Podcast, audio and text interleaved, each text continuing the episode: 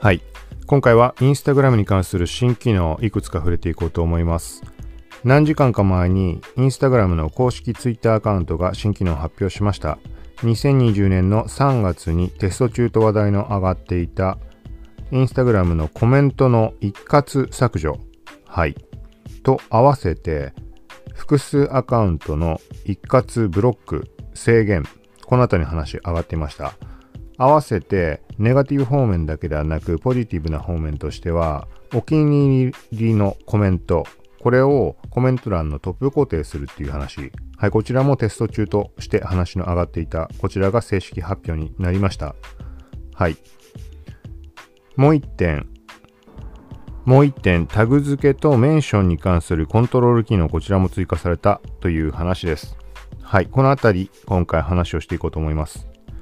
この番組は、コーキシティがインスタグラム、ツイッターなど SNS アプリの最新ニュース、テックガジェットの最新情報を独自の視点で紹介、解説していくポッドキャスト、聞くまとめです。はい。ちょっと前回の配信、また関係ないものだけど、Spotify について話した件で45分ぐらい話したんだけど、なんかめちゃくちゃ音が悪くて、はい。で、これ後々今録音しようと思った時に設定ミスだったっていうのに気づいたので、ちょっとそのあたり最後話そうと思います。とにかくめちゃくちゃ音悪くて。はい。で、今回、その間違えてた箇所以外は全く同じ設定にあえてして、はい。もう一回 iPhone で録音してる最中です。はい。で、本題の方が、インスタグラム、まあ、一括でコメントの削除ができるって機能。これに関しては、触ってみたけど、今のところ自分のところでは確認が取れませんでした。はい。で、具体的にインスタグラムの公式の方でリリースみたいに出ているもの、ここを確認した限りだと、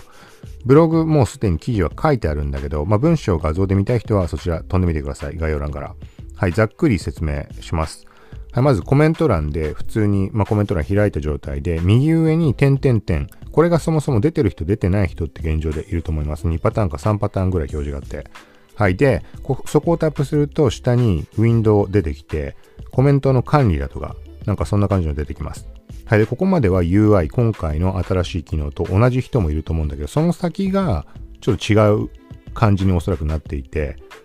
はい。今までのものに関してはコメントを誰ができるかとか、そういう設定画面に行く感じ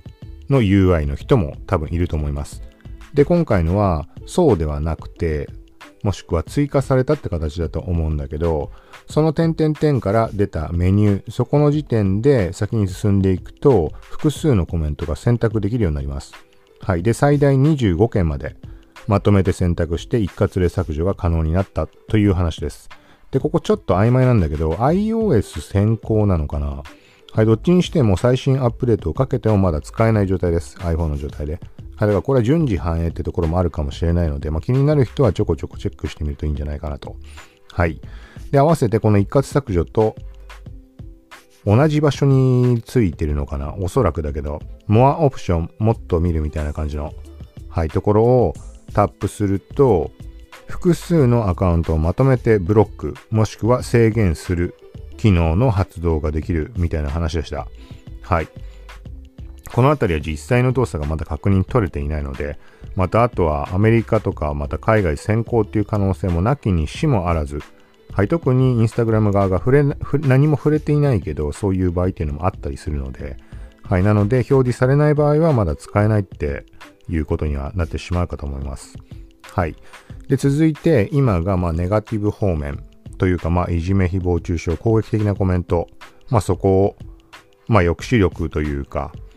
はい、そこに対しての対策っていうところになるけど、もう一パターンは、まあ、ポジティブな方面で、冒頭で触れた、コメントのトップ固定機能。はい。まあ、簡単に言うと YouTube なんかである、あのー、コメント欄の一番上に固定して目立つようにする機能の話になります。はい。で、これ自分のができるかどうかっていうのは現時点は試せてないので謎です。まあ、要は自分のコメントを目立たせる、まあ、エンゲージメント獲得だとか、あとはコメントを誘発させるためとか、はい、そういう意味合いで固定する人もいるとは思うんだけど、まあ、インスタグラムで言うと、キャプション欄ごちゃごちゃしてしまうのが嫌だから、コメント欄に、あの、ハッシュタグを入れてとかっていう人とかもいると思うけど、まあ、それは固定しないかもしれないけど、はい、まあ、何にしてもトップに固定してハイライト表示することができるみたいです。で、ここもちょっと曖昧なんだけど、なんか、おそらく最大3件まで指定できるみたいな話で、で、これをハイライトで、まあ、トップに固定すると、その対象のユーザーに通知が行くみたいな書き方に見えました。はい。英語わかんないので、わかんないというか、まあ、苦手なので、あの、正確に合ってるかってちょっと謎なんだけど、ここに関しては一応、まあそういうふうに、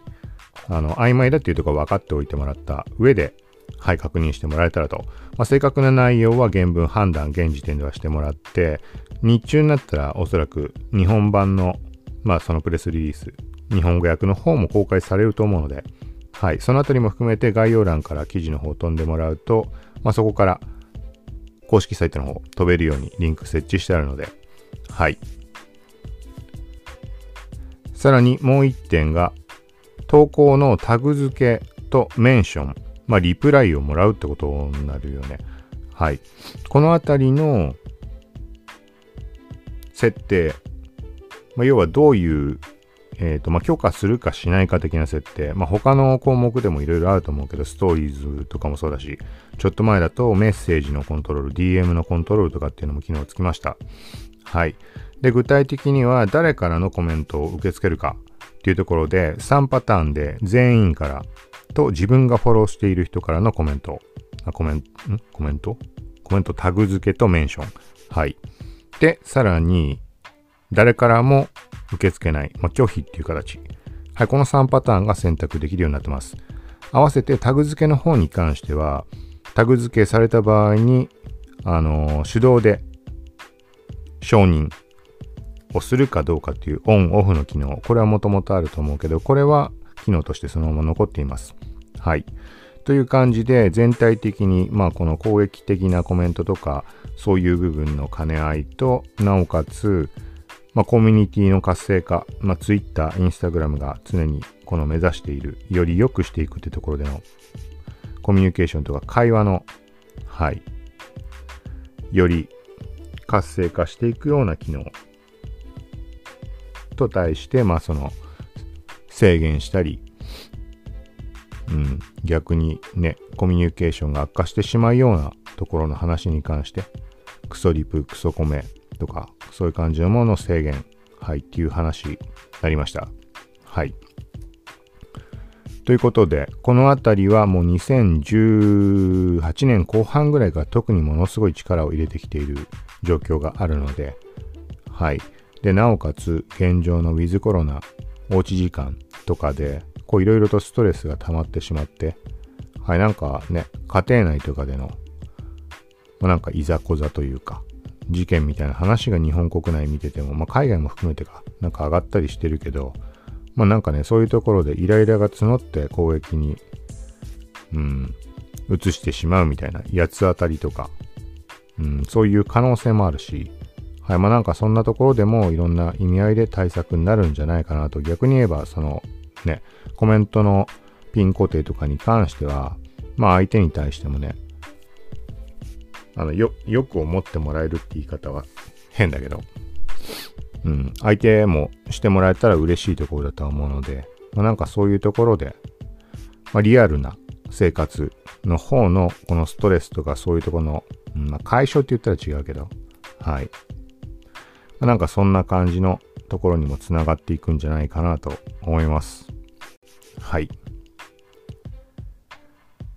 で、冒頭で触れたマイク設定の話ちょっとしようと思います。今ちょっと下何回も向きながら話したんで、今回もちょっと音変になってる部分あるかもしれないけど、前回のはちょっと聞いてみてほしいんだけど、なんかね、とにかくめちゃくちゃ、めちゃくちゃつがね、なんでこんな音悪いんだろうと思って、はい。で、これも実際今回のを聞き比べてみないとわかんないはわかんないんだけど、まあ、何が設定ミスってたかっていうと、えっ、ー、と、最近は、パソコンの方で録音することも結構あります。このタスカム DR07X のパソコンにつないで、Adobe Audition という音声編集ソフトで録音してノイズを消してみたいなそんな感じでやってることがあります。で、iPhone の方につないで今みたいにボイスメモでまた普段通り撮ってるんだけど、この時に最後に使った時がパソコンに接続していて、で、その後に iPhone の方につなぎ替えたんだけど、この設定切り替えが必要なんだよね。はいまあ、接続先っていうところで iOS なのかパソコンか Mac かみたいなその2パターンがあってでまあそれ変更しなかったとして影響出んのかどうかっていうのはま把握できずにいたわけだけどでまあ完全にうっかりしていてパソコンのまんまになってましたこれ録音し始める前に見たらなってたんでだから前回の録音はおそらくパソコン Mac っていうのでやってたんだと思うんだけどだからそれって一回もう間違えてでもやったことないと思うのでだからそのせいでめちゃくちゃ汚かったのかなっていうのをちょっと今思っていますはい。まあ、さっき言ったみたいに実際のところはこれ録音してし終わってみないとわからないので、はい。これ聞き比べてみて明らか音が違うようであればその接続先はい、ちゃんと iOS に切り替えとかないとまずいっていう話になるので、はい。なので、まあ、このマイクに関してはずっとこういうふうに話触れてるけど、あのー、まあ、回重ねてもし継続的に聞いてくれてる人がいたとしたら、もし気になってるようであれば、まあ、実際に買った際にはここら辺は注意が必要かなと思います。だから逆に言うと煩わしさっていうところでもあるよね。デメリット的な。うん、切り替えミスでその音が悪くなってしまうんであれば。はい。まあ、これ実際公開するまでさっきから言ってるかわからないので、今聞いてもらってる人の方で判断してもらうのが一番わかりやすいかなと。まあ、この件に関してまた特別補足をすることはないと思うので、はい。音質が同じであれば、なんかわかんないけど、なんか、うん、音質が同じだったらそれはそれでね、ちょっと困っちゃうんだけど、そんなに音が悪いっていうのは。まあ、変わるはずだと思うんだけど、あとはなんかたまに接続のなんかよくわかんないけど、線のつなぎ方というか接触不良なのかわかんないけど、ものすごい音が劣化してる瞬間もあったりします。うん。だから今回のが違った場合は、まあ PC にしてあったからか、まあたまたま接触不良とかっていうのもありえなくはないけど、まあ今回の聞いて判断した上で、うん、ちょっとまたタイミングがあればそこも試してみると思うので、あえてパソコン接続にして音がおかしくなるかどうかとか。はい。ということで今回はこんな感じでした。また近いうち配信するんでよかったら聞いてください。さようなら。